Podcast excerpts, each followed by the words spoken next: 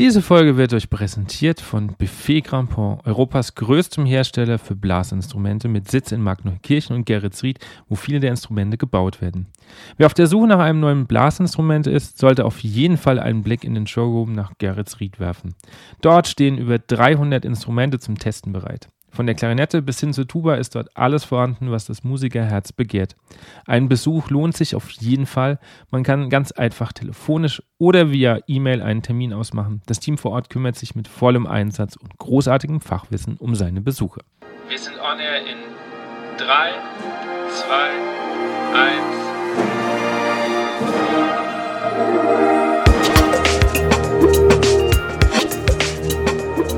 Herzlich willkommen bei On Air, dem Blasmusik-Podcast. Mein Name ist Andi Schreck und ich treffe mich mit Dirigenten, Komponisten, Musikern und Querdenkern aus der Welt der Blasmusik. Wir sprechen über Ansichten, neue Ideen, das Leben und natürlich Musik. Mein heutiger Gast ist der erste seines Faches in meinem Podcast. Gute Freunde kennen ihn auch als Elvis und können haufenweise Stories über ihn und mit ihm erzählen. Er ist seit einem Jahr Professor für Schlagwerk an der Hochschule für Musik in München, wo er seine langjährige Orchestererfahrung, die er unter anderem in Würzburg, Stuttgart und Dortmund gesammelt hat, einbringen kann. Seit 2011 ist er Schlagzeuger am Staatstheater in Nürnberg und sogar Orchestervorstand der Staatsphilharmonie Nürnberg. Ich freue mich, dass du hier bist und sage herzlich willkommen, Christian Wissel. Guten Abend. Freut mich sehr, bei dir zu sein, Andi. Fangen wir gleich mit der Standardfrage an. Was war das letzte Stück, was du dir bewusst angehört hast, bevor wir jetzt gerade dieses Interview machen? Das stimmt, das ist eine Standardfrage. Ich habe mir tatsächlich so ein paar Podcasts von dir mal angehört und ich habe aber tatsächlich vergessen, mich auf diese Frage vorzubereiten. Ähm, es ist so, dass ich in meinem Haushalt, ich bin ja mit einer Opernsängerin äh, verheiratet und ähm, wir haben zwei Kinder. Der Linus ist zehn und der spielt äh, Klavier schon seit ein paar Jahren. Die Eloise, meine Tochter, die klimpert halt schon so rum. Aber ähm, dadurch kommt man natürlich ständig ähm, in Berührung mit Musik und äh, gerade auch mit meiner Frau Lia äh, diskutieren wir oft irgendwelche Arien, die sie auch selber gerade vorbereiten muss. Mhm. Und die hat dann auch so klasse Projekte, wo sie zum Beispiel Rezitative aus einer Mozart-Oper umschreibt, um sich den Text und den Charakter von der, äh, von der Stelle äh, besser anzueignen. Ähm, sie paraphrasiert dann den Inhalt und ähm, singt den auf Englisch wieder in ähm, vielleicht mit den gleichen Akkorden, die Mozart geschrieben hat, aber mit einer ganz anderen Melodie und so, ja. Und da setzen wir uns natürlich schon intensiv ähm, äh, mit auseinander. Aber das letzte wirkliche Konzert, was ich mir angehört habe, war ein Livestreaming-Konzert von den Essener Philharmonikern, mhm. wo mein Freund Alexander Kritikos äh, Solotubist ist und er hat dieses Konzert ähm, ja, arrangiert sozusagen, hat es zusammengestellt und konnte also für seine Blechbläser von den Essener Philharmonikern den äh, Generalmusikdirektor dort gewinnen, den Thomas Nettopil und Götz Alsmann als oh. Moderator. Und das fand ich eigentlich eine ziemlich spannende Geschichte. Also ähm, nicht unbedingt deshalb, weil es äh, etwas ist, was man noch nie vorher gehört hat, aber einfach, dass diese Kombination äh, zustande kommt, das hat mich schon, hat mich schon sehr gefreut. Und ja, das war das letzte Konzert, was ich mir angehört habe. Okay. Kommen wir erstmal zu, zu einer Frage, die mich interessiert. Warum und woher kommt der Spitzname? Das kann mir kein Mensch ja, ja. erklären, lustigerweise. Ja, das ist auch, also was mich ähm, überrascht, ich meine, ich habe da wahrscheinlich unbewusst schon mit dazu beigetragen, aber der Name kommt ja aus Teenagerzeiten. Also ähm, ich bin ja, nachdem ich in Seilauf äh, die ersten Jahre meines Lebens verbringen durfte, sind wir dann äh, in den Karlgrund gezogen und da hatten wir dann, in, äh, da war ich dann das letzte Jahr im Kindergarten und dieser Kindergarten, der gehörte einer Gruppe von Marienschwestern. Mhm. Und ähm, äh, als ich dann raus war und auf Grundschule und dann war ich auf dem Gymnasium, dann ist diese, äh, hat sich dieser Kindergarten aufgelöst. Also die, die Marienschwestern sind ähm, entweder weggezogen oder abgezogen worden oder das äh, hat sich irgendwie erübrigt dann so. Ja, also das war jedenfalls kein äh, Kindergarten äh, mit Marienschwestern mehr, sondern es wurde ein neuer Kindergarten gebaut und in diesem alten Gebäude, da standen jetzt halt plötzlich Räume leer. Und dann hatten wir, die wir inzwischen Jugendliche waren und damals eben gemeinsam im Kindergarten waren, wir hatten die Idee, komm, wir krallen uns da ein paar Räume. Damals war ich unter anderem bei den Ministranten auch in der katholischen Kirche und beim Landesbund für Vogelschutz war ich sehr engagiert und äh, wir haben dann einfach für die Vereine so ein paar Räume uns gekrallt und aber für uns selber als Jugendliche auch so ein Clubraum, so in der Art, ja. Und in diesem ganzen Prozedere, da ist dieser Spitzname eigentlich entstanden und der ist dann über Schule, übers Studium, also bis in die heutige Welt einfach transportiert worden und auch erhalten geblieben. Und also ich finde es ja jetzt nicht verkehrt, das ist ja schon irgendwie so ein Brand, ja. ja aber ähm, äh, ich, also man kann darauf kommen, wenn man meinen Nachnamen öfter hintereinander wiederholt, aber was es wirklich bedeutet, das will ich hier gar nicht sagen. Okay. Es hat nur, das kann ich klarstellen, es hat nichts mit Elvis Presley oder sonstigen Elvis zu tun. Okay. So, ja? Also ich kann weder Gitarre spielen, noch habe ich eine wunderschöne Stimme, noch sind meine Haare schwarz oder so. Ja? Okay, haben wir das auch mal geklärt. ähm, du hast ja schon gesagt, und für die Hörer sollte man das vielleicht nochmal ja, klar machen. Also wir, du kommst ursprünglich aus dem Großraum Aschaffenburg, so wie ich auch. Also wir sind quasi landmännisch gemeinsam und setzen jetzt überall woanders. Du in Nürnberg, ich in, in, in Wiesbaden. Wie kam Musik in dein Leben? Ja, gleich schon im Spessart. Also ähm, der Landkreis Aschaffenburg, das war schon so mein erstes Spielfeld, wobei man da ja auch so ein bisschen unterscheiden kann. Ne? Also man kann sagen, es gibt die Leute, die wirklich direkt aus der Stadt mhm. Aschaffenburg kommen, mit den ganzen Stadtteilen Nilkheim, Schweinheim, Leider, was weiß ich. Ähm, dann gibt es die Leute, die äh, westlich von Aschaffenburg aus dem Landkreis kommen, was dann schon Richtung Hessen hin tendiert, mhm. also so äh, alles, was irgendwie Stockstadt oder Meinerschaft oder sowas ist, ja. Und dann gibt es äh, das, was südlich von Aschaffenburg liegt, was teilweise noch Landkreis Aschaffenburg ist oder eben teilweise schon Landkreis Mildenberg, also sowas wie Obernburg oder Ammerbach oder Niedernberg. Und dann gibt es halt den Ostkreis, der wirklich schon in den Spessart reingeht. Also Seilauf, der Ort, in dem ich die ersten fünf Jahre meines Lebens verbracht habe äh, und zu dem ich mich nach wie vor sehr hingezogen fühle, ähm, das ist ja also nennt sich selbst das Tor zum äh, Spessart. Ja, das ist der, also der Vorspessart. Mhm. Und ähm, wenn man da sozusagen die Straße zum Engländer hochfährt, dann ist man wirklich schon mittendrin im Spessart eigentlich. Ja? Und deshalb habe ich immer das Gefühl, dass wir aus dem Ostkreis eine stärkere fränkische Tendenz haben und die, die aus dem Westkreis, also Richtung Frankfurt mhm. hin, äh, da leben, dass die eher so einen hessischen Einschlag haben. Ja? Aber ähm, also die, der Kulturkreis ist im Prinzip der gleiche und ich habe vor kurzem auch ähm, eine Dokumentation gesehen. Ähm, ähm, Jetzt habe ich gerade vergessen, wie der heißt, der, mit, äh, der von Biermösel bloßen immer mit, mit seinem ähm, Moped durch die Gegend fährt. Der ist nämlich mal nach Aschaffenburg gekommen letzt mhm. und hat Aschaffenburg äh, dargestellt, ja, hat es äh, vorgestellt.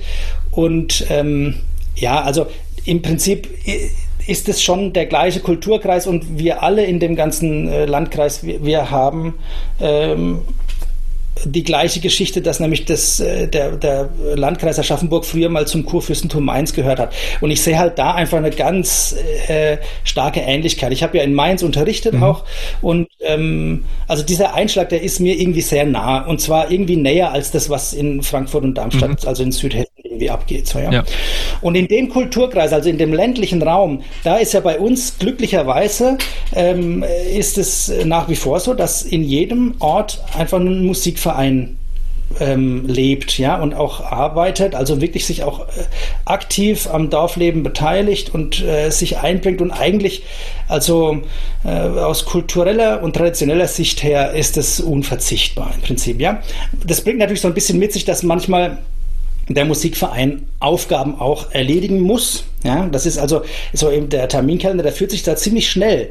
Wenn da die kirchlichen Feiern dazukommen, die, äh, die dörflichen Feiern dazukommen, dann kommen die eigenen Vereinsfeiern dazu, die, Feier, die Feiern von anderen Vereinen ähm, und dann gibt's noch die äh, Ständchen für die Vereinsmitglieder. Also da häufen sich die Termine schon wahnsinnig an. Das heißt, in einem Musikverein Mitglied zu sein, aktives Mitglied zu sein, das erfordert natürlich schon auch einen gewissen Willen und, eine, und äh, sicherlich auch eine Anstrengung. Aber ähm, für das dörfliche Leben finde ich das als äh, kulturelles Element unverzichtbar. Und so bin ich halt auch durch meinen Vater, der da schon äh, lange Mitglied war, ähm, reingekommen in den Musikverein 1923 Seilauf. Und ich habe da, ähm, naja, die ersten Berührungen mit äh, Musik gehabt. Ich würde jetzt behaupten von mir selber, was wahrscheinlich nicht stimmt, aber ich würde von mir selber behaupten, äh, dass ich erst Musik gespielt habe, bevor ich sie hör, hörte. Okay. Ja? Also ich habe mir, das, das ist natürlich jetzt, äh, ich habe im Kindergarten, es gibt eine, eine, Aufnahme von mir, wo ich im Kindergarten ein, ein Spessarträuberlied gesungen mhm. habe. Insofern hatte ich auch vor Musikvereinen natürlich schon mit Musik irgendwie äh, zu tun, ja. Aber der erste echte Kontakt, der aus dem sich dann auch weiteres entwickelt hat, war 1983 ähm, mein erster Trommelunterricht im Musikverein Seilauf. Okay.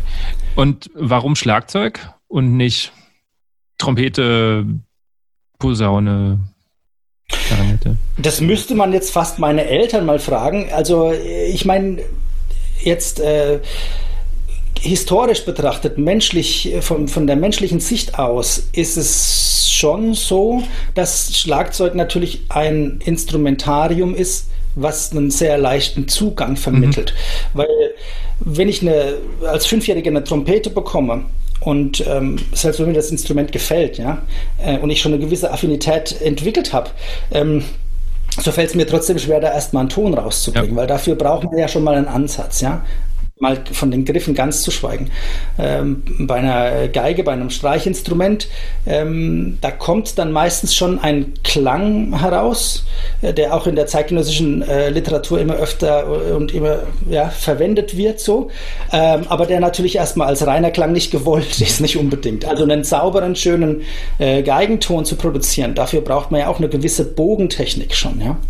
Und äh, am Klavier ist es klar, da gehst halt hin und dann haust du drauf mit ein bisschen Kraft Kraft und Anstrengung, da kommt dann auch schon der erste Ton raus. Aber bei einer Trommel, da nimmt man halt einen Stock, haut drauf und dann ist schon der erste Klang da. Und also ich meine, wahnsinnig viel ändert sich daran ja nicht, ja. Eine kleine Trommel, die klingt bei einem, äh, bei einem Schlag, wenn ein Kleinkind draufschlägt, äh, macht die ja im Prinzip den gleichen, das gleiche Geräusch, wie wenn ein professioneller Schlagzeuger draufschlägt.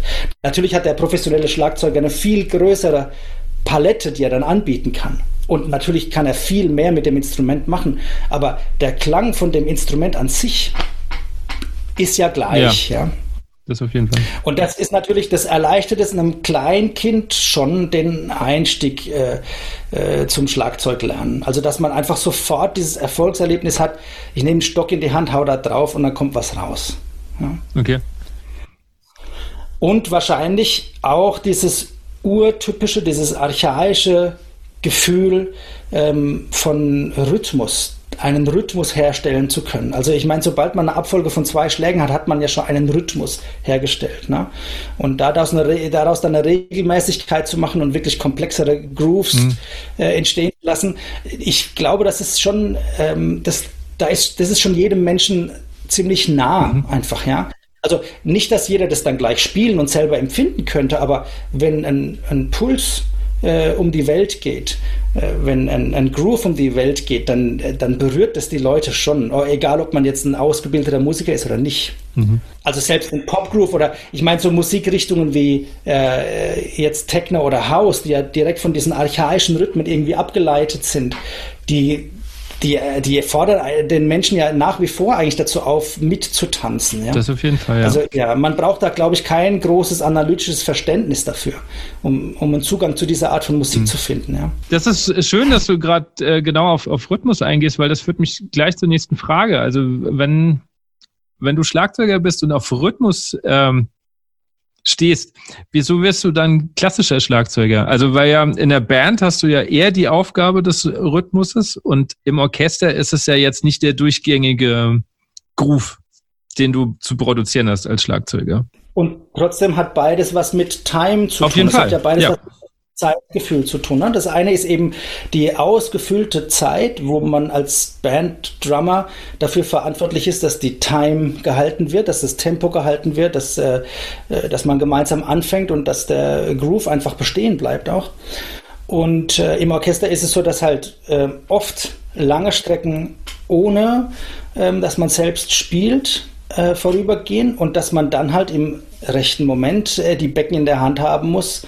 Und zwar so, dass man im nächsten wichtigen Moment einen schönen Klang produziert, ja, mit allem, was dazugehört. Also die, Vorbereitung, die Ausholung, die Becken dann zusammenzutreffen und äh, auch den Nachklang dann noch wahrzunehmen und so, ja. Und das natürlich aber eben nicht isoliert, sondern, und das ist eigentlich das, was mich am, am äh, meisten äh, überhaupt an Musik interessiert, ähm, eben auch im Zusammenspiel mit den anderen. Das ist ja das ganz Wesentliche, dass wir sozusagen äh, Informationen ähm, senden als Schlagzeuger, aber ähm, man muss im Zusammenspiel einfach auch aufnahmefähig sein. Also man muss auch bereit sein, Informationen zu empfangen. Und nur dann kann so ein Austausch stattfinden und dieser, dieser eben genannte Groove, der stellt sich dann ein, ja. Also deshalb fällt es mir auch wahnsinnig schwer, sozusagen, ich bin jetzt, ich bin kein Studio-Drummer, das habe ich eigentlich nie gemacht. Naja, doch einmal habe ich es gemacht, aber ähm, sozusagen mit Metronom und Kopfhörer äh, meinen Drumset-Part einzuspielen, auf dem dann alle anderen drauf spielen. Ja. Äh, das ist für mich schon wirklich eine äh, äh, grenzwertige Erfahrung. Also da, damit kenne ich mich ähm, so gut wie gar nicht aus. Ne? Das ist so ein Spielfeld, ähm, da habe ich einfach keine Erfahrung damit. Ähm, und es ist wahrscheinlich ein anderes Musizieren als jemand, der wie ich im Orchester sitzt und eigentlich die meiste Zeit sozusagen einer gewissen Aufmerksamkeit schenken kann, weil ich beschäftigungslos bin sozusagen, mhm. ja, aber immer wahrnehmen kann, was die anderen alle machen, was der Dirigent mit den Streichern gerade veranstaltet, wie die Holzbläser ihre Intonation richten, wie das alles äh, miteinander kommuniziert und dann in dem Moment, wo ich wieder dran bin, halt mit auf diese, auf den Fluss, auf die fließende Welle mit mhm. einzusteigen. Also ich, ähm, äh, das ist eigentlich was, was ich äh, besonders liebe. Mhm. Das, das, klingt schon ein bisschen mh hm, mir fehlt das Wort dafür gerade. Ich äh, äh, ähm, so auf dem Fluss drauf drauf zu spielen. Also ich verstehe, was du meinst. Die Frage, die ich mir nämlich immer stelle, ist, wie bleibt ihr konzentriert? Also da hat man mal, keine Ahnung, drei Sätze lang nichts zu tun und im vierten Satz kommt ein Beckenschlag. Wie bleibt man da tatsächlich fokussiert? Also das ist ja auch die Stücke, man kennt ja auch, also die Zeit kann ja auch plötzlich lang werden. Ja, also ich meine, wenn man äh, also es gehört, es kommt ja noch was dazu, und zwar der Moment, wenn dann äh, das Konzert stattfindet, wo man wirklich die ganzen, die ganze Zeit, wo diese Sinfonie stattfindet, einfach auch sichtbar ist. Genau, ja. Das heißt, also man ist ja jetzt auch, wenn man nichts tut, so ist man trotzdem auf der Bühne und hat eine gewisse Präsenz, die man sich auch einfach immer wieder bewusst machen darf, ja. Dass äh, man, sobald man auf der Bühne ist, muss man wissen, dass alles, was man tut, von anderen gesehen werden könnte. Ja, und äh, das ist schon mal so eine Grundhaltung, finde ich, die hilft dabei, äh, wachsam und aufmerksam zu bleiben. Das ist aber für mich sozusagen immer nur der letzte Notnagel, weil eigentlich ähm, kann man sich auch darauf trainieren, ähm, Freude dabei zu haben, anderen zuzuhören, ja, wie sie gemeinsam musizieren, mhm. was da alles entsteht. Und ich finde das, also das sind ja auch äh, Sachen, die in so einem Konzert ganz besonders sein können, wenn dann plötzlich eine neue Stimmung entsteht, weil ein Publikum da ist, weil plötzlich die Orchestermusikerinnen und Musiker noch eine höhere Anspannung haben, ähm, weil jeder auch will, dass er äh, seine bestmögliche Leistung irgendwie abruft weil man ja möchte, dass ein gewisser Funke überspringt, gerade bei so Sinfonien, die jetzt keine Programmatik haben oder so, ist es ja äh, wesentlich eigentlich, dass wir ähm, als Klangkörper eine Geschichte oder irgendeine Message vermitteln, mhm. ja. Das muss keine konkrete und keine klare äh, Message sein, wo, das, wo jeder im Publikum genau das Gleiche denkt, sondern einfach nur eine, eine Farbe und eine Atmosphäre zu vermitteln. Ja? Also dazu anzuregen, sich selbst ein Bild zu machen davon. Das, das ist eigentlich, und das kann eigentlich nur funktionieren, wenn die, wenn die äh, Akteure wachsam und aufmerksam sind und, und miteinander kommunizieren. Die, die größere Schwierigkeit ist eigentlich die, dass man während der ganzen Proben, die vor so einem mhm. Sinfoniekonzert zum Beispiel stattfindet, ja, wo man ja wirklich dann auch nur diesen einen Beckenschlag zum Beispiel hat, dass man da auch die Wachsamkeit äh, aufrechterhält. Das ist eher, das können, das kann zäher sein, ja. Und da habe ich eigentlich den Trick immer schon angewendet, dass ich halt in erster Linie mal den Dirigenten oder die Dirigentin beobachte, wie sie so arbeitet, was er so sagt. Äh, geht's gleich wieder von vorne los? Lassen wir es erstmal laufen, bis die Katastrophe äh, passiert und dann äh, probieren wir wieder von vorne. Also es gibt ja da verschiedene Methoden, ne? auch die Leute bei Stange zu halten und ähm, es ist eigentlich spannend, wenn man sich so ein bisschen für Menschen und Menschenbilder interessiert, ähm, wie unterschiedlich Dirigentinnen doch sein können, ja, was die alles mitbringen und, ähm, und wie sie auch unterschiedlich an die Sache äh, rangehen. Das finde ich phänomenal. Mhm. Und das andere ist, wenn man da noch ein bisschen tiefer einsteigen möchte, kann man natürlich einfach auch eine Partitur mitbringen und kann dann ähm, mitlesen, woran gerade geprobt wird. Mhm. Ja? Also da erschließen sich einige Sachen, die man vom Hören vielleicht gar nicht so kennt. Ich äh, entdecke immer wieder in Partituren mehr Fragezeichen für mich als Antworten, weil ich dann da zum Beispiel, wenn, Kai, äh, wenn eine, große, eine große Kiste gemacht wird in der Sinfonie, die steuert auf einen Akkord hin, in den Noten finde ich dazu, aber also weder ein Crescendo noch ein Retardando oder ein Rallentando oder sonst irgendwas, ja. Also was darauf hinweisen würde, dann fragt man sich natürlich, okay, äh, das muss Tradition sein oder das hat sich jetzt so eingeschlichen oder es ist irgendwie so ein harmonisches Ritardando, ja, äh, was in der Musik steckt, also gewissermaßen eine Interpretation, die man in den Noten nicht findet. Und umgedreht findet man manchmal Sachen in den Noten, zum Beispiel Akzente oder gewisse Tempoangaben. Ähm, und äh, ich denke mir dann oft, interessant, wie das gemacht wird gerade, aber äh, ich hätte wahrscheinlich einen anderen Ansatz. Mhm. Ja? Oder ich frage mich, wie das klingen würde, wenn das Tempo langsamer oder schneller wäre. Würde man dann die Stilistik verändern? Ändert sich der Charakter? Äh, Charakter? Muss man Farben anpassen und lauter so Zeug? Also da äh, ergeben sich dann sehr viele spannende Fragen. Also ähm, man kann sich schon trainieren, kurz gesagt, um in der Probe auch wach zu bleiben, selbst wenn man nur diesen einen Schlag hatte. Mhm. Aber äh, ich glaube, also es ist vor allem auch deshalb wichtig, weil es gibt ja diese Geschichten, dass äh, Schlagzeuger mit auf Tournee gefahren sind. Diese Sinfonie wird in einem der Konzerte in den zwei Wochen gespielt und dann verpasst man genau ja. diesen Schlag. Diese Geschichten gibt's ja.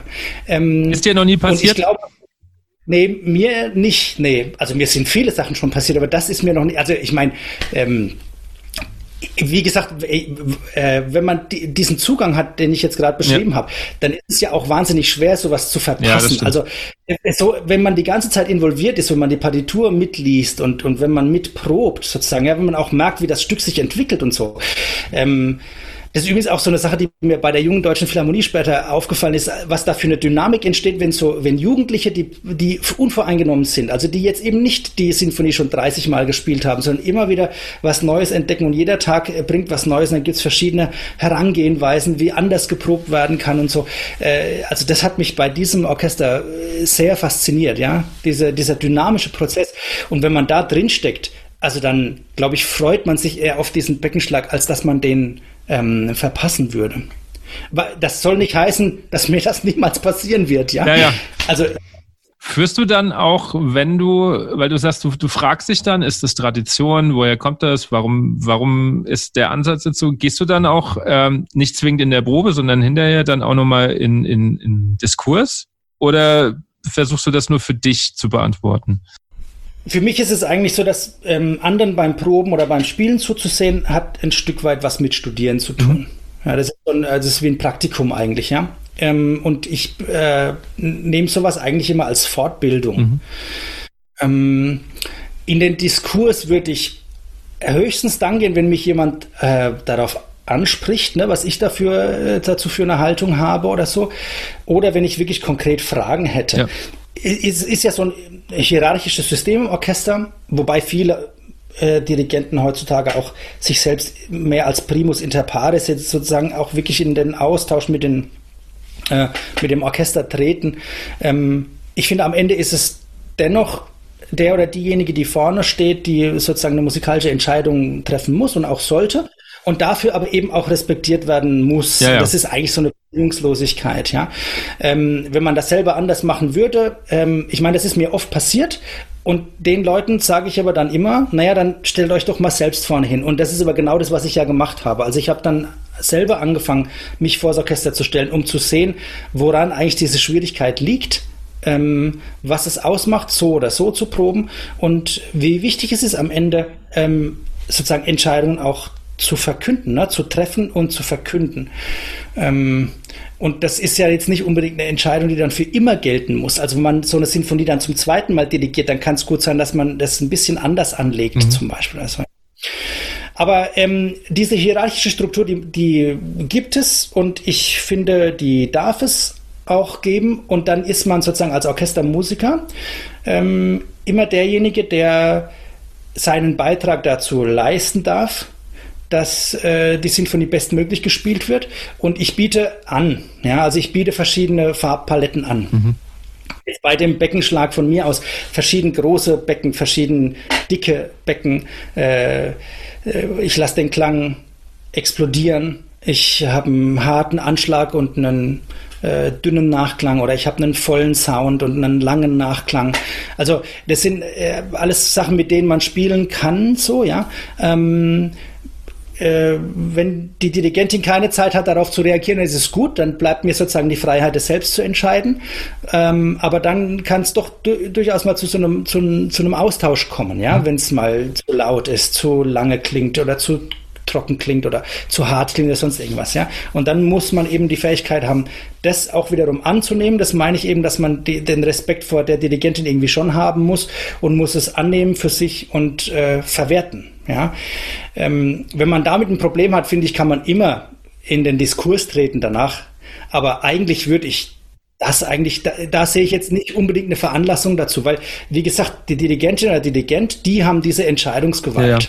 Also Diskurs war auch gar nicht so negativ gemeint, sondern eher so ein ja. Austausch. Aber äh, weil du jetzt schon sagst, ähm, als Schlagzeuger bietet man Dinge an, gerade Farbpaletten. Äh, wenn wir jetzt mal auf das Blasorchester zurück auch kommen, ich habe oft das Gefühl und ich weiß nicht, woran es liegt. Also natürlich, ich weiß, Blasorchester haben jetzt auch nicht zwingend immer die Auswahl von fünf Sätzen Becken, um dann irgendwas auszutauschen. Aber ich habe oft das Gefühl, gerade so, ähm, ich muss immer, also ich will jetzt auch keinem zu nahe drehen, aber ich habe manchmal das Gefühl, gerade so ab so Mittelstufenorchester da unten ist so, okay, da steht ein Beckenschlag, dann hau ich halt einfach drauf. Und ich habe selten das Gefühl, dass sich ein Schlagzeuger da auch mal Gedanken macht, welche Farbe ich da produzieren kann. Also kannst du das nachvollziehen, was ich meine? Ich kann das verstehen. Es hat, äh, du sprichst ein bisschen die, die Kultur des Spielens an. Ja. Und ähm, jetzt gehen wir, lass uns mal ganz weit zurückgehen in der Schlagzeuggeschichte. Also ich Schlaginstrumente gibt's ja schon lange bevor Noten mhm. existiert haben eigentlich, ja. Und äh, also schon in der Renaissance und in der früheren Zeit sind ja Schlaginstrumente aufgetaucht und auch nachgewiesen. Äh, wie man die gespielt hat, in welchem Zusammenhang und mit, mit, mit äh, welchem Klang äh, oder welche Rhythmen dabei rausgekommen sind, das kann man irgendwie schwer nachvollziehen. Also bei sa manchen Sachen mhm. geht das noch, wenn man so ein bisschen in den persischen Sprachraum geht, zum Beispiel da äh, gibt es so ganz kleine Vorformen von Päukchen, die wahrscheinlich dann auch so eine Art Ableger in Indien gefunden haben mit den Tablas, aber die nach Westen hin weiter transportiert wurden, aber eigentlich wahrscheinlich wieder eher über den arabischen äh, und maurischen Sprachraum ähm, dann zu Orchesterpauken wurden irgendwie mhm. in Europa auch ja, und, in, und weltweit praktisch, ja. Ähm, so, aber wie diese Entwicklung vor, vonstatten gegangen ist, kann man eigentlich nur archäologisch nachvollziehen. Und ähm, spielerisch können wir nur vermuten, was zum Beispiel in der Renaissancezeit oder in der Barockzeit bei den ganzen Tänzen die dann auch teilweise in so Suiten oder in Opern oder in Ballettabenden äh, Platz finden, ja, ähm, was da gespielt wurde, weil es ist eigentlich klar, dass irgendwas gespielt wurde, nur notiert wurde es eben nicht. Mhm. Ja? Das heißt, wie das damals, wie das, was, was gespielt wurde, wie das gespielt wurde, das ist irgendwie schwer nachzuvollziehen. Aber dafür gibt es auch Experten, die äh, das erforschen und es gibt auch Experten, die das spielen tatsächlich, ja, die im Stile von versuchen, mhm. äh, es heute äh, wieder anzuwenden und so. Ähm, und dann gab es diese Pfeifer und es gab kleinere Ensembles und Orchester, die kamen dann nach und nach und es ging immer, immer um Streicher und dann kamen die Bläser dazu und dann wurde mal eine Pauke erwähnt und dann kommen plötzlich die Schlagzeuger dazu, also spätestens so bei Mozart mit Entführung aus dem Serai und sowas, ja.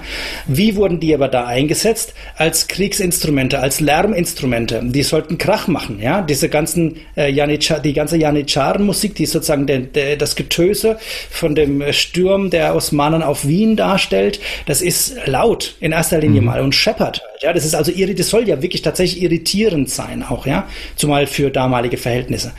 Ähm, das heißt, äh, damals und äh, das ist ja bis heute in manchen Köpfen noch so, äh, wird Schlagzeug erstmal dargestellt als das lauteste Instrument.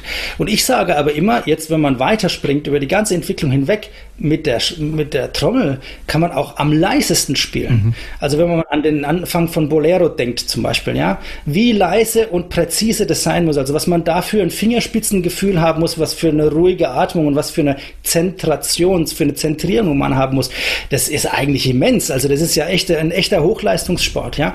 Aber zwischen dieser Zeit und dieser Zeit, also zwischen den beiden Epochen und den Zeiten, die ich jetzt genannt habe, da liegen natürlich Welten. Es ist zum Beispiel auch so, dass ähm, nach dem äh, Zweiten Weltkrieg, da war äh, in den meisten Orchestern in Deutschland ein Solopauker engagiert und das war derjenige, der studiert hatte. Und wenn dann mal was Größeres gespielt wurde, wo Schlagzeug gebraucht wurde, da hat man die Musikvereine abgeklappert und hat die Leute gefragt, ob sie mitspielen können. Okay. Ja, oder die Bühnenmusiken. Also fest angestellte Schlagzeuger, das ist, äh, das wird natürlich immer mehr und das ist auch gut so, weil es ja immer mehr gefordert wird auch, ja. Aber in den, in den Zeiten, äh, wo man hauptsächlich Mozart und Beethoven gespielt hat, da brauchte man ja Schlagzeuger nur, nur ab und zu, ja. So. Also natürlich, ich rede von den kleineren Orchestern, ja, ja. Ne? ich rede jetzt nicht von den äh, staatlichen Orchestern oder sowas, ja. So, und jetzt haben wir also eine ordentliche Anzahl von äh, Schlagzeugern in den Orchestern und äh, immer ein oder zwei Solopauker. Und ähm, natürlich ähm, müssen die eine eine ganz andere Klangkultur hinlegen. Sprich, wenn man, also wenn ich den Unterschied machen würde zwischen professionellen Musikern und Amateurmusikern, dann ähm, geht es wahrscheinlich in erster Linie mal darum, dass die äh, professionellen Musiker das praktisch, also die machen das täglich. Mhm. Ähm, das ist ihr täglich Brot auch, in dem Sinne, dass man damit auch Geld verdient, was jetzt eigentlich eine, äh, das ist für mich eine Nebensächlichkeit, weil es den Profi nicht unbedingt vom Amateur unterscheidet, in, in, also in dem, was die Qualität angeht. Ähm, aber eben, wie man mit Instrumenten umgeht, also einfach diese tägliche Beschäftigung, ne? dieses äh, raffinierte Spielen, das ist halt was, was ein, äh, ein Profi eigentlich pflegen muss. Und ein Amateur, darf das natürlich auch können. Und er darf natürlich auch den gleichen Zugang haben. Also er, hat, er darf den Anspruch haben, dass ich eben nicht nur Becken spiele, sondern dass ich ein besonders schönes Becken spiele. Und weil du sagtest, dass Musikvereine nicht immer besonders gut ausgestattet sind, ich, ähm, äh, also natürlich hat das einen riesen Einfluss darauf, wie es klingt. Aber ein anderer riesen Einfluss ist auch, wie man es spielt. Das heißt, wenn ich möchte, dass diese Marschbecken, die schon immer auf dieser großen Trommel draufgeschraubt sind, ja, dass die besonders gut klingen, dann muss man halt eine besondere Bewegung dazu machen. Die muss einem gezeigt werden natürlich. Aber ich kann dir was sagen. Also im Musikverein Seilauf, das war äh, der Vater von meinem ersten Schlagzeuglehrer, der hat damals immer die große Trommel mit aufgeschnallten Becken gespielt. Und so wie der das gespielt hat, so habe ich noch, also nie mehr wieder jemand anders spielen hört, gehört und äh, also bis heute einfach nicht nochmal erlebt, ja. Und ich sage das nur deshalb, weil das gerade im Profibereich auch immer öfter mal vorkommt, dass man zum Beispiel bei Petruschka äh, von Strawinski muss man äh, große Trommel mit aufgeschnallten Becken spielen. Ähm, das, sowas studiert man ja normalerweise ja. nicht. Also ich mache das in meinem, in, äh, an meiner Hochschule, in meiner Klasse mache ich das jetzt äh, so ein bisschen zum Thema, dass so Instrumente, die man eigentlich nicht studiert, die im Hauptfachunterricht nicht vorkommen, ähm, also dazu gehört auch Triangel oder Tambourin oder Kastagnetten, auch mal Kongas oder eben so eine große Trommel aufgeschnallt, also mit aufgeschnallten Becken. Ähm, das wird, wird behandelt und äh, wird einen Monat lang sozusagen erforscht, vorgestellt. Äh, da gibt es eine, eine Einleitung, eine Einweisung. Ähm, zu dem Instrument selber, also mit Herkunft und Beschreibung und dann gibt es Spieltechniken dazu und dann gibt es Literaturhinweise, mit denen man sich dann vier Wochen lang auseinandersetzen kann. Also das wird jetzt Thema so, aber ähm, das ist eigentlich nicht Thema im Studium. Im Studium hast du entweder schon mal große Trommel mit aufgeschnallten Becken gespielt oder du, du machst es halt später im Orchester und da ähm, erkennt man, glaube ich, ziemlich schnell, ob das schon mal jemand im Musikverein gemacht hat oder eben nicht. Okay. Wie ist denn das? Kann man äh, da irgendwie äh, prozentzahlmäßig sagen, beim klassischen Schlagzeug, ob die eher vom Blasorchester kommen? Also ist es über die Hälfte oder ist, ist es nicht so wirklich definierbar? Ich kann das gar nicht genau sagen, ehrlich gesagt. Also ich, ähm, es gibt wirklich Leute, die auch im Orchester sitzen, die einfach diesen Hintergrund nicht haben, schon allein deshalb, weil die Struktur, wo sie herkommen, eine andere okay. ist. Ne? Das ist ja auch nicht überall. Also, also selbst in Nürnberg, wo ich jetzt lebe, da gibt es ja keine Musikvereine drumherum. Mhm. Das sind eigentlich hauptsächlich Posaunenchöre und äh, da ist der Kulturkreis einfach wieder ein ganz anderer als bei uns im Aschaffenburger Landkreis. Ja. ja. Und dann gibt es eben die äh, Österreicher Fraktion, die sozusagen sehr eng damit ähm, verankert sind. Da ist es ja auch vom ganzen Musikschulsystem so, dass äh, äh ich finde eigentlich eine hervorragende Ausbildung ähm, angeboten wird, weil die Musikvereine in direktem Kontakt mit der Musikschule stehen. Mhm. Das finde ich eigentlich einen, einen hervorragenden Weg, so, ja. Beides natürlich also auch wieder Konsequenzen für freischaffende Musiker hätte und so. Man muss das alles gut durchdenken natürlich, aber von dem, was hinten rauskommt, äh, finde ich das schon sehr toll eigentlich, ja. Und dann gibt es wieder ähm, Menschen, die kommen aus einem eher anderen Kulturkreis, wo, wo die praktisch mit äh, Musikvereinen oder mit so Bandas auch eigentlich äh, gar nichts am Hut haben, ja. Und ähm, was die Leute im Orchester betrifft, ich, ähm, ähm, das kann ich, ich kann das nicht beziffern. Das würde mich eigentlich sogar mal interessieren, ja.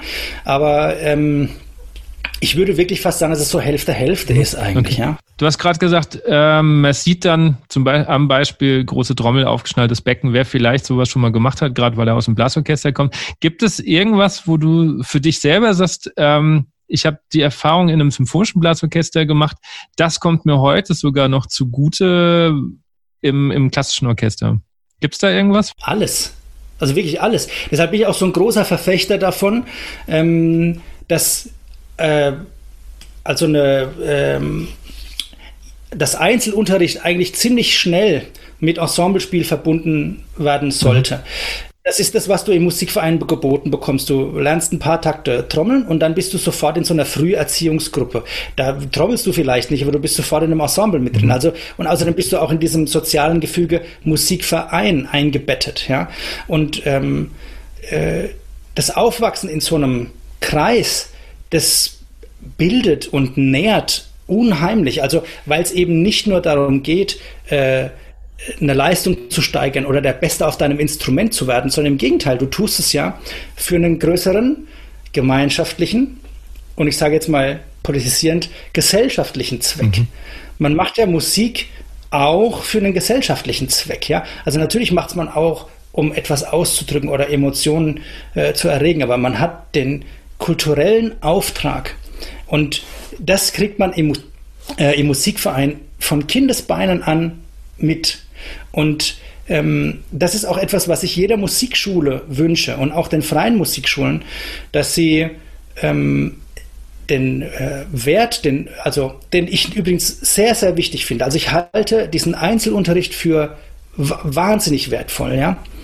Viel wertvoller als äh, Gruppenunterricht und ähm, er darf vor allem auch dieses, also er, dieser Einzelunterricht darf nicht von Ensembleunterricht ersetzt werden. Ja, das finde ich, dann ist, ähm, äh, das klingt für mich immer so, also ich spreche jetzt auf eine bestimmte Bläserklasse zum Beispiel an, ja, das klingt für mich immer so wie, äh, kommt alle zusammen, wir können alle Spaß haben, aber irgendwann endet dieser Spaß, wenn man einfach selber nicht mehr weiterkommt, wenn man, wenn man einfach nicht, man kriegt ja da keine, ja. das ist eh für mich irgendwie nicht, nicht mit Anreizen äh, äh genährt, sowas. Ja, ja. ich finde ich finde auch ähm, Gruppenunterricht, also ausschließlich Gruppenunterricht immer schwierig, vor allen Dingen auch in Bläserklassen, weil ich immer das Gefühl habe, dass jeder hat ja erstmal mit sich zu tun. Jeder lernt gerade sein Instrument, jeder hat erstmal irgendwie zu tun, Griffe, äh, richtige Haltung, dass der Ton kommt. Das heißt, ich habe ja noch überhaupt nicht zwingend dieses, dieses Gruppengefühl, weil ich überhaupt nicht die Zeit habe, auf den Rest zu hören. Beziehungsweise vielleicht auch noch nicht mal das, das nötige Können, um aus diesem Klangbrei das rauszufiltern, was wirklich von mir ist.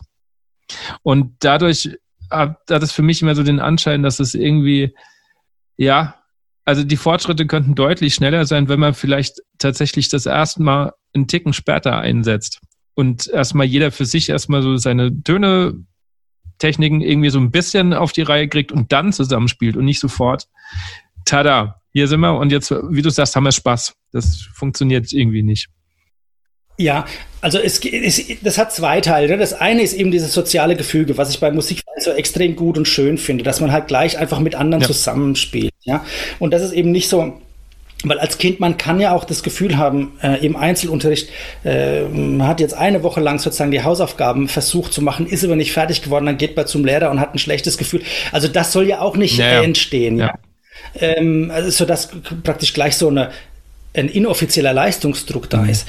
Ähm, deshalb, also dieses so, das soziale Element, das finde ich, ähm, das ist mindestens genauso wertvoll wie eben ähm, die Förderung des Individuums, ja. Hm. Das, das darf einfach, finde ich, auch nicht äh, vernachlässigt werden. Und ähm, die zwei Elemente äh, gut zusammenzubringen, ist natürlich eine hohe Kunst, klar. Aber deshalb sage ich, ähm, wenn man sozusagen das Instrument erlernt und gleichzeitig aber in einem, in, einem, in einem Früherziehungskurs zum Beispiel mit anderen Kindern zusammen musiziert, ohne dass es gleich darauf ankommt, ob man auf dem Instrument, äh, das man lernt, irgendwie weiterkommt, ja. Also wenn das sozusagen parallel läuft und dann irgendwann zusammenläuft in einem Schülerorchester mhm. oder einem Jugendorchester oder sowas, dann das ist eigentlich, äh, das kann ich mir schon gut vorstellen, ja. ja.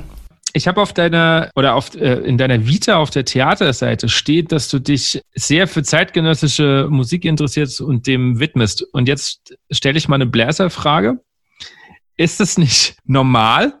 Weil für euch gibt es ja jetzt nur zeitgenössische Musik. Also es, wie du ja vorhin schon gesagt hast, äh, Schlagzeug, Schlagwerk wird ja noch nicht so lange eingesetzt wie für äh, wie andere Instrumente. Naja, eben eingesetzt halt schon. Aber, ne? ja, es gibt ja eben aber nicht, ja, genau, nicht, nicht, nicht so ja. wie, wie, also, also nicht als Soloinstrument.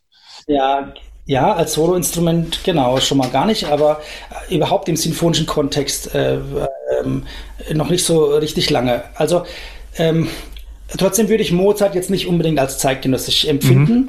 Und ähm, also heute, ja, ja, ja, das ist ja schon für mich, das ist schon ähm, ich meine, da geht es ja auch um Stilistiken und sowas.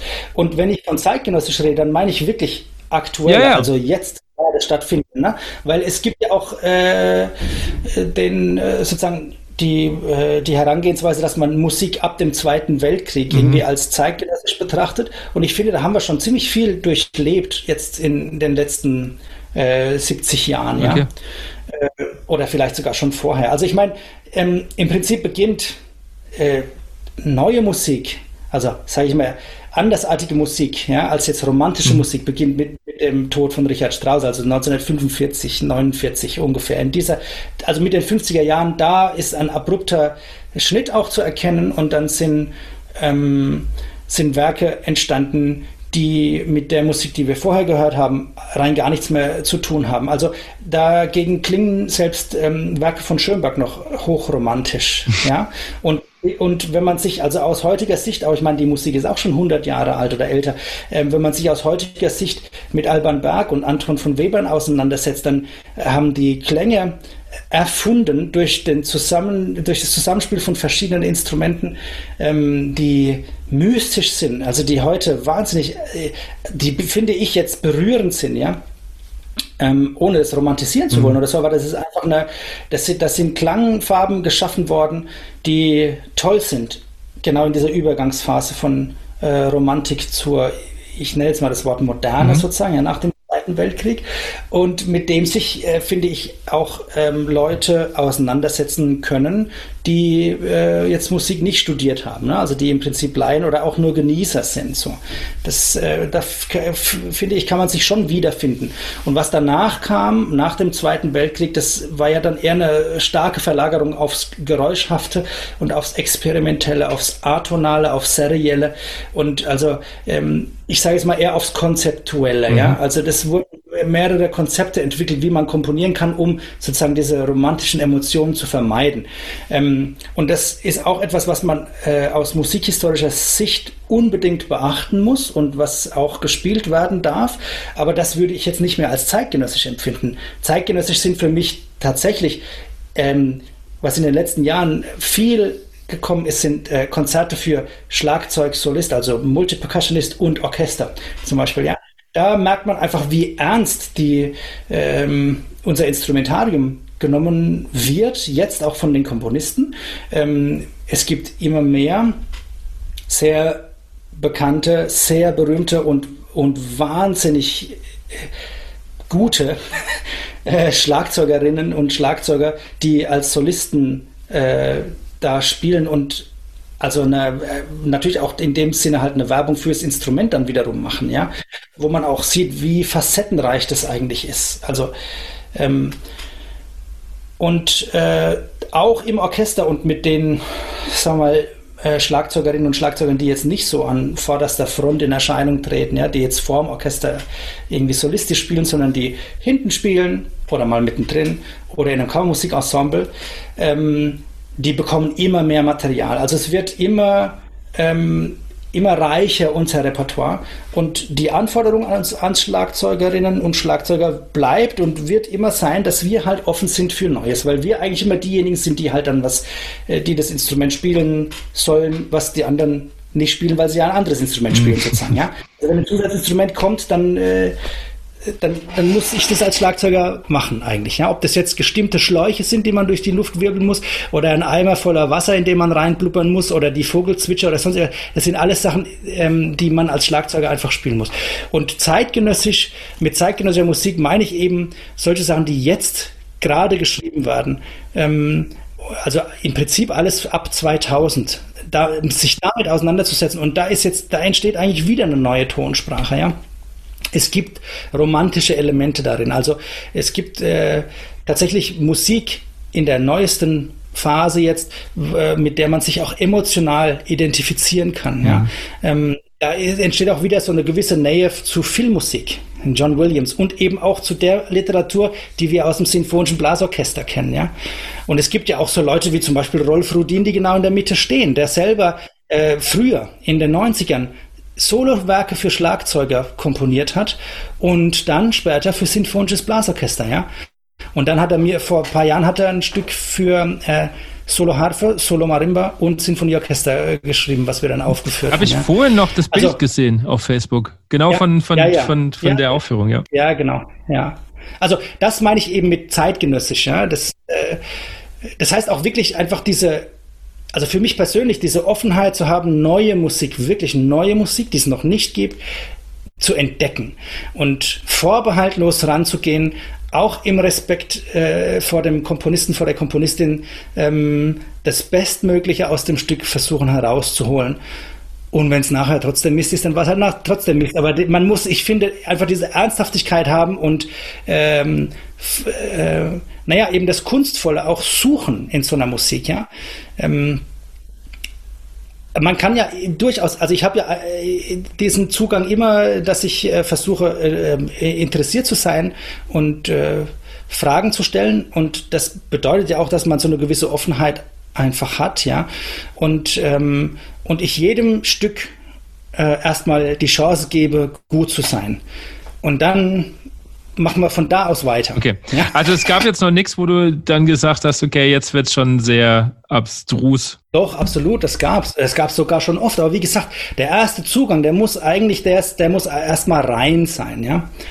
Also ich finde, nur weil da bestimmte Schläuche steht, darf man noch nicht den Kopf ins Sand stecken, ja. ja? Oder man darf das Stück noch nicht bewerten. Also ähm, ich finde, es, und oft ist es ja auch so, dass ähm, Komponistinnen versuchen, etwas zu schreiben. Ähm, also wir müssen uns auch nochmal klar machen, die Noten, das ist ja nur ein Medium eigentlich, ja. Das, damit, bloß weil du Noten lesen kannst, heißt es das noch nicht, dass du die Gedanken des Komponisten kennst. Ja, ja. Also, das ist ja dann wieder eine Interpretationsfrage oder halt der direkte Austausch oder Diskurs, wie du gesagt hast vorhin, ja. Aber die Noten sind ja nur ähm, der Text des Buches sozusagen, ja, oder der, das sind die Wörter in der Geschichte. Ähm, wenn ich die lesen kann, dann weiß ich vielleicht, was jedes einzelne Wort bedeutet, was der ganze Absatz, äh, das ganze Kapitel oder das ganze Buch bedeutet, weiß ich vielleicht noch gar nicht. Vielleicht muss ich da auch eine andere Melodie reinbringen, mhm. ja. Vielleicht, äh, vielleicht hat der Komponist auch mit diesen Andeutungen was ganz anderes bewirken wollen, als er bei mir bewirkt. Und vielleicht darf das auch sein. Ja, das ist ja bei Komponisten oft so, dass sie mm, oder beziehungsweise äh, vielleicht ist es sogar äh, gut, dass ähm, Komponisten nicht unbedingt einen gewissen bestimmten Effekt beim Publikum erzeugen wollen, sondern einfach äh, das auch offen lassen wollen für, den, für, für das Publikum. Sagen auch als Interpret, ja, wo das Publikum Interpret wird. Ähm, aber als äh, als äh, Schlagzeuger sozusagen wertneutral an die Sache ranzugehen und ähm, mit der Palette, die ich vorhin schon erwähnte, ne, einfach zu versuchen, das Bestmögliche rauszuholen und eben den Komponisten auch zu verstehen. Also wenn, das sind manchmal unklare Sachen drin. Äh, die muss man dann entweder versuchen selbst zu deuten und muss dafür eine Lösung finden oder man spricht mit dem Komponisten, ja. Und dann äh, ist es oft so, dass die sagen, ach so, das habe ich nur geschrieben, weil es gab keinen anderen Weg, das zu, anders zu schreiben, ja. Oder wie würdest du es denn schreiben? Wie kann ich das noch klarer machen und so, ja. Und diesen Austausch, den finde ich auch einfach sehr wichtig. Umgedreht dann natürlich als Schlagzeuger auch fragen zu können, was für einen Effekt möchtest du denn haben? Also was soll denn, wie soll es denn klingen? Soll es schrill sein? Sollen eher die dunklen Farben rauskommen? Soll es laut, hart, schnell? Weiß ich nicht. Also ne, ja. irgendwie, da gibt es ja wahnsinnig. Übrigens genauso auch im, im Austausch mit Dirigentinnen oder Dirigenten. Also wenn du als Dirigent im Blasorchester sagst, äh, das Becken ist schon wieder zu laut, ja, oder Du, anders, du, du, ja, nee, sag mal, du, es ist zu laut. Dann kannst du dir als Schlagzeuger überlegen, naja, heißt es jetzt, dass ich permanent zu laut bin bei dem ganzen Crescendo-Wirbel? Oder ist nur der Schluss zu laut? Mhm. Oder ist einfach der Schluss zu lange laut? Oder, ja, also, es gibt ja da verschiedene Möglichkeiten, sowas dann zu deuten, ja. Und, äh, ich glaube, da ist auch als Schlagzeuger oft die, die Frage, ähm, wollen Sie einen helleren Klang oder wollen Sie einen dunkleren Klang? Ist eigentlich geschickter, äh, als zu sagen, leiser kann ich nicht. Mhm. Also ich, also ich versuche tatsächlich immer relativ klar vorzugeben, wie du schon sagst, der Schluss ist zu laut oder ich wäre jetzt gern dunkler oder so. Aber das liegt vielleicht auch daran, dass ich halt auch von der anderen Seite noch komme. Also ich arbeite halt auch noch immer mit sehr guten Dirigenten zusammen, die halt auch mit Schlagzeugern proben. Also gerade in der Brassband habe ich ganz viel über Schlagzeugarbeit gelernt und versuche da dasselbe, was du vorhin auch gesagt hast, in der Probe natürlich auch mal zu gucken, wie geht jemand mit um. Gerade weil Schlagzeug für mich weiter weg ist als jetzt ein Blasinstrument. Aber hast du als ja. hast du als Dirigent, du, du arbeitest ja auch äh, mit Amateurorchestern, ja. hast du da öfter das Gefühl, dass du, wenn du, äh, ich sage jetzt mal so künstlerisch hochtrabende ja. Aussagen machst, wie das Becken ist zu hell oder sowas, ja, ob du das, musst du das dann nochmal klarer definieren? Teils, oder, teils. Oder? Teils, teils. Also ich, ähm, im Moment, wo ich arbeite, äh, wird das ganz gut umgesetzt. Kann natürlich aber auch sein, dass dann vielleicht, weiß ja, der Christoph ist ja bei mir hinten im, im Orchester, dass der vielleicht nochmal weiter vermittelt, was ich jetzt will. Das will ich jetzt ähm, gar nicht mal äh, von mir weisen. Ich habe aber auch schon in anderen Vereinen gearbeitet. Da mh, mm, ja, da geht's, geht das nicht zwingend so, dass ich sage, ah, das war zu dunkel, mach mal bitte heller oder so, sondern ähm, also klar, da muss man natürlich schon den, den, den, den, den Zugang finden, auch zu, zu demjenigen, der gegenüber sitzt. Also ähm, das ist ja das, was ich vorhin meinte, ist das jemand, der einfach nur draufschlägt und dem eigentlich egal ist, was da vorne, also wie der Klang ist? Oder ist da mhm. jemand, der draufschlägt, sich aber trotzdem in Gedanken macht, dass ein Becken mehr ist als nur draufschlagen, sondern dass ein Becken natürlich oder eine Trommel oder irgendwas mehr als einen Klang produzieren kann. Ich habe natürlich da jetzt eine andere, äh, ja. äh, einen anderen Zugang, natürlich, weil ich halt selber ja, Schlagzeuger bin.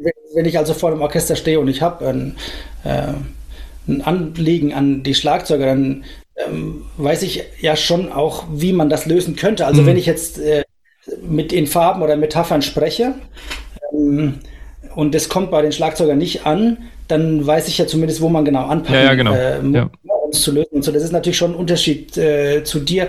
Aber grundsätzlich ist es für mich schon so, dass ich äh, versuche immer den, ähm, den Musikerinnen und Musikern im Orchester, ähm, also so, solche Aussagen zu geben, äh, damit ich ihnen helfe. Ja, ne? ja, also ja. etwas zu verbessern irgendwie.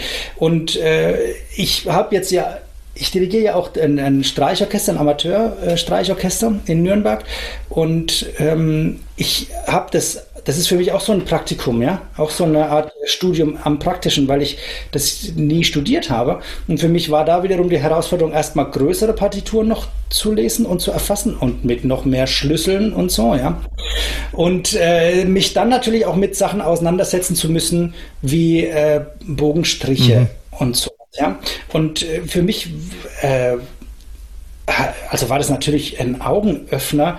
Ähm, da erstmal zu sehen, wie viel Detailarbeit mhm. äh, überhaupt nötig ja, ist, ja. ja. Also, wie gesagt, mein, mein Orchester ist halt ein Amateurorchester.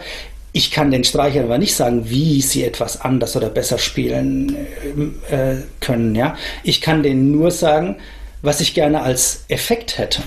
Das heißt, da ist eigentlich ein bisschen, da ist so ein Gap. Ne? Das ist so die, dieses Problem, äh, ähm, dass ich dann eigentlich nicht genau weiß, wie ich denen sagen soll, weil die eine technische Anweisung brauchen, ne? als Amateur sozusagen. Ja? In einem Profiorchester wäre das wieder was anderes. Ähm, und da gibt es ja wirklich äh, Zauberer und Magier, die vor dem Orchester stehen und äh, eigentlich gar nichts sagen müssen. Und wenn sie was sagen müssten, dann wüssten sie ja auch nicht, wie sie es sagen sollen. Ja? Die zeigen halt alles mit dem Stab dann und so. Also ähm, das ist eine andere Arbeit, vor einem Amateurorchester zu stehen, als vor einem, vor einem professionellen Orchester. So, ja? Aber ähm, trotz allem bleibt, glaube ich, eben diese, diese, dieses Grundprinzip, dass der Dirigent und die Dirigentin, das sind Respektpersonen, und die, die fordern sozusagen eine gewisse Interpretation und du als Musiker, als Interpret sozusagen, du bist dazu da, äh, eine gewisse Farbpalette anzubieten ja, halt. Ja. ja. Und ähm, ja, wie gesagt, also im Amateurorchester ist die Farbpalette wahrscheinlich ein bisschen geringer, aber ich, ich frage mich eigentlich die ganze Zeit, äh, wenn du, wenn du diesem Beckenspieler irgendwie sagen willst, dass er anders spielen soll, und äh, jetzt mal gesetzt den Fall, es gibt einfach keine anderen Instrumente, ne? Wie kommt ihr dann zu einer gütlichen Lösung? Das ist eine gute Frage. Ich versuche natürlich äh, nicht nur über Klangfarben, sondern auch über Bilder zu sprechen, weil das hilft meistens, wenn man irgendwie natürlich ein Bild im Kopf hat.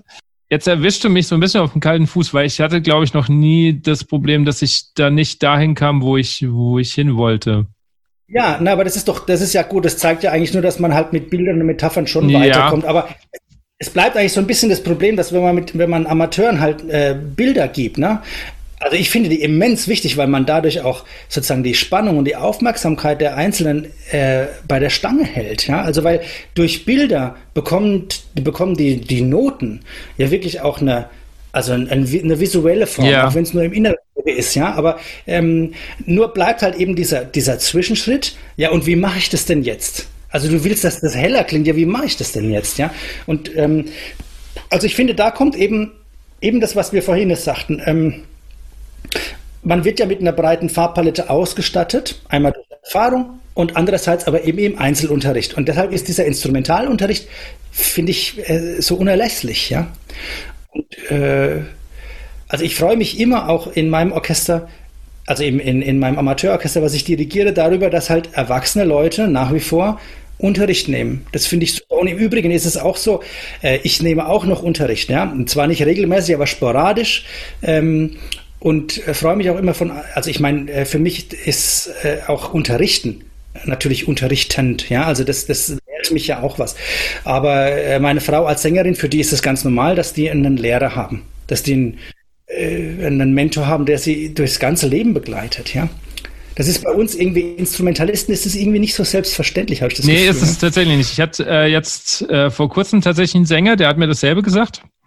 Und dann habe ich jetzt vor ein paar Wochen noch äh, mit einem Trompeter gesprochen, den habe ich dann genau dasselbe gefragt, so wie sieht's denn aus? Und der hat äh, das auch gesagt, so nee, eigentlich habe ich nicht, ich würde aber gerne. Und dann sind wir auch auf drauf gekommen, dass das tatsächlich bei, bei Instrumentalisten ist das irgendwie weniger der Fall. Warum auch immer. Ich möchte davor warnen, dass man, wenn man mit dem Studium fertig ist und dann eine Orchesterstelle bekommen hat, dass man dann das Gefühl hat, so, jetzt habe ich es geschafft, jetzt bin ich durch. Weil, äh, also erstens, ähm, äh, würde dadurch ja sozusagen die Selbstmotivation mhm. völlig aufgehoben, ja? weil äh, man sozusagen mit einem Status quo sich zufrieden gibt. Das dürfte man als Künstler eigentlich nie.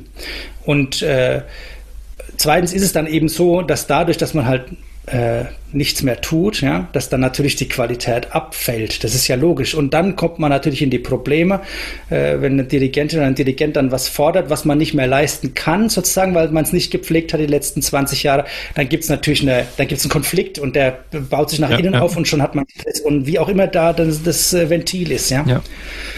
Ja, also weshalb ich es auch äh, nach wie vor, äh, also ich äh, nehme ja nicht nur Unterricht, ich habe auch eine Mentaltrainerin zum Beispiel, ah. mit der ich ähm, mindestens einmal im Monat ähm, eine, eine Session habe, ein Coaching habe, ja. Ähm, und natürlich, also da ging es ursprünglich schon um Probespielvorbereitung mhm. und dann ging es mal um Zeitmanagement und dann äh, ging es um äh, gewaltfreie Kommunikation. Also es sind jetzt nicht nur Themen, die äh, sozusagen äh, äh, wie bei dem Sportler, wo es um einen Wettbewerb geht oder die Vorbereitung auf Olympia, sondern es ist äh, eigentlich, das verschiebt sich so ein bisschen über die Zeit und wir haben ganz viele Themen angesprochen, jetzt haben wir gerade ganz andere zur Zeit, ja. Aber ähm, ich, also sie hat mir sozusagen geholfen, wirklich Zugriff zu den Talenten zu haben.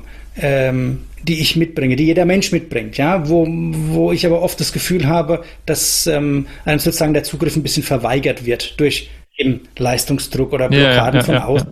Dass man auch so Sachen irgendwie auf äußere Umstände abschiebt und sagt, die sind schuld daran, dass ich nicht Ne, so, also, weißt du? So, also insofern, das finde ich für mich ein elementar wichtiges äh, Bauteil mhm. so in meiner Biografie auch. Ja. Also du hast zwei Dinge angesprochen. Ich würde gerne erst auf, also weil du Mentalcoach gesagt hast, bist du noch nervös? Ja, sicher, doch schon. Also ähm, immer wieder, aber ich, äh, wie gesagt, durch das Mentaltraining lernt man, das ist auch so ein, so ein Werkzeugkasten, mhm. ja äh, auf den man dann zugreifen kann. Ich merke nur, es gibt so Phasen, wo ich mehr nervös bin als andere und dann gibt es auch Dinge, die mich nervöser machen als andere. Ähm, also ist es zum Beispiel so, dass ich äh, wahnsinnig gern konzertiere und äh, einfach auch mit anderen Menschen auf der Bühne stehe. Ähm, Womit ich aber schon immer ein Problem hatte oder habe, ist bewertet zu werden. Mhm. Ja, also so Prüfungssituationen ja. oder sowas oder, oder Vorstellungsgespräche oder ein Probespiel. Also das finde ich, das ist für mich, das geht echt an die, an die Nerven dann. Ne? Und dann brauche ich dafür halt äh, Tools.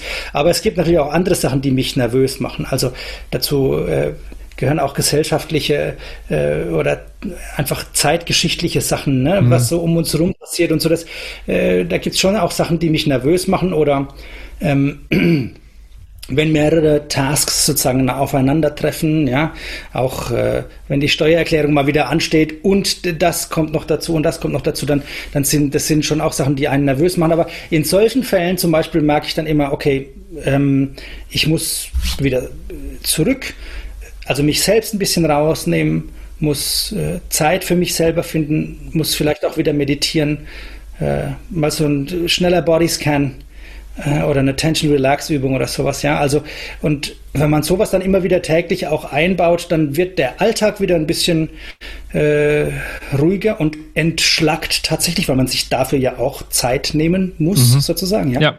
Und da merke ich einfach, wie wahnsinnig schnell dann diese nervöse Anspannung ähm, wieder sinkt. Ich habe übrigens ein ganz tolles Buch auch, also weil ich mich jetzt äh, das ist ja doch irgendwie ein recht neues Thema noch, dieses ganze mhm. Mentaltraining. Mhm. Äh, und ich finde, es müsste gesellschaftlich und überhaupt bei uns Musikern und Künstlern noch viel mehr verankert sein, ja.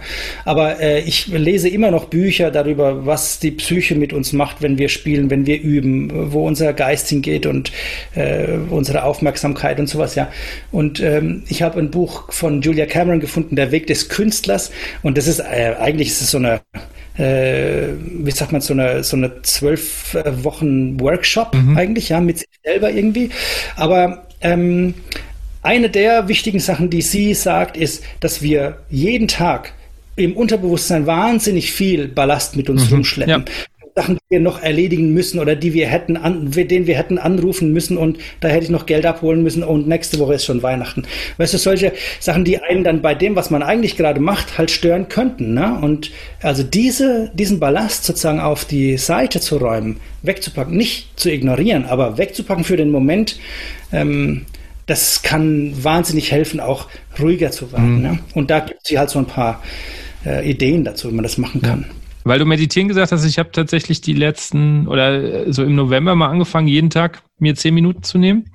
Und ich habe es jetzt äh, die letzte Woche gar nicht geschafft, weil jetzt die Hölle los war in der Schule wieder mit tausend Maßnahmen und ach, ja. anderes Thema. Aber ich merke, ja, ja. dass ich in der Woche einfach ähm, ja zu war irgendwie. Also man ist nicht mehr so also mein, meine, meine Geduld war nicht mehr so groß. Ähm, auch daheim war irgendwie, äh, war ich einfach fix und fertig. Ähm, statt dann einfach zu sagen, okay, ich nehme mir heute diese zehn Minuten, um da wieder rauszukommen.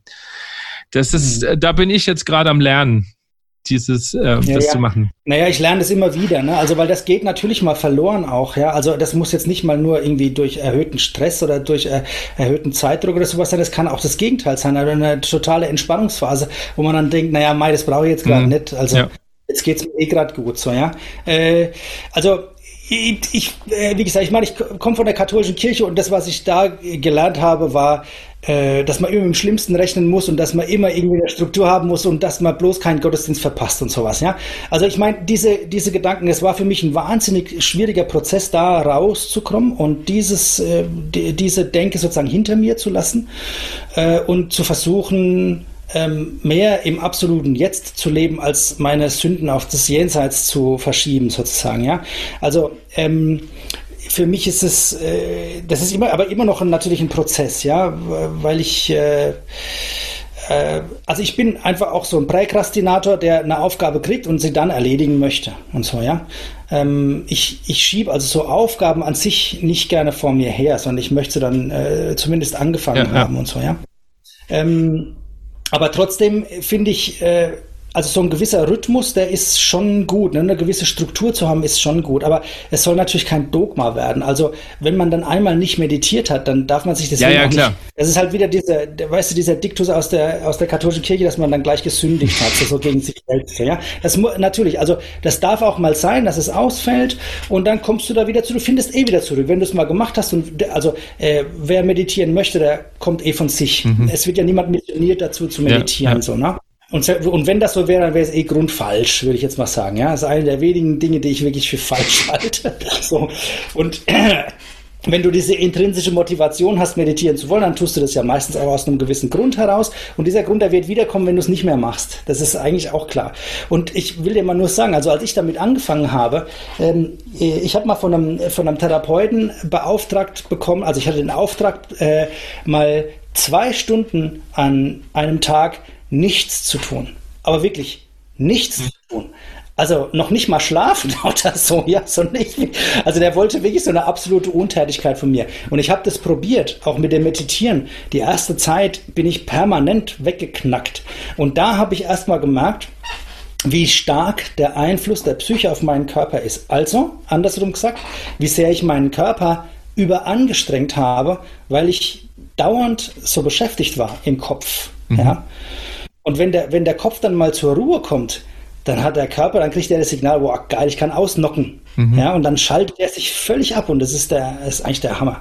Also daran merkt man eigentlich erstmal, wie, ähm, wie eingespannt man im äh, Alltag ist und das natürlich irgendwie überhört, überspürt. Mhm.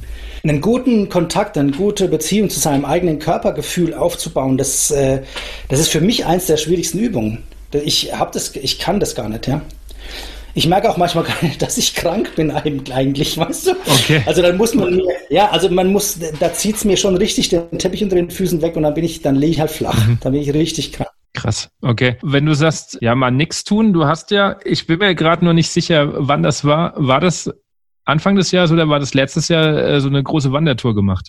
Das war letztes Jahr im Sommer, genau. Ja. Naja, klar, das war, das war so eine Huldigung, ne? Das war praktisch eine Pilgertour, eigentlich so eine Pilgerreise.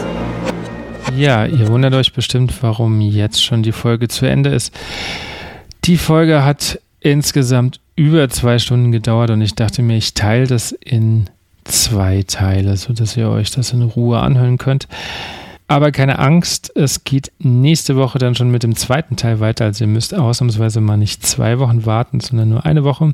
Und im nächsten Teil, ja, berichtet Christian Wessel ein bisschen über seine Pilgerreise und auch über seine Zeit bei Philharmenka und warum böhmische Musik für ihn auch eine große Rolle spielt. Bis dahin, bleibt gesund, abonniert den Podcast, sagt es weiter, gebt mir eine Review, gebt mir gern Feedback. Ich freue mich über jeden, der mir schreibt und dann wünsche ich eine gute Zeit.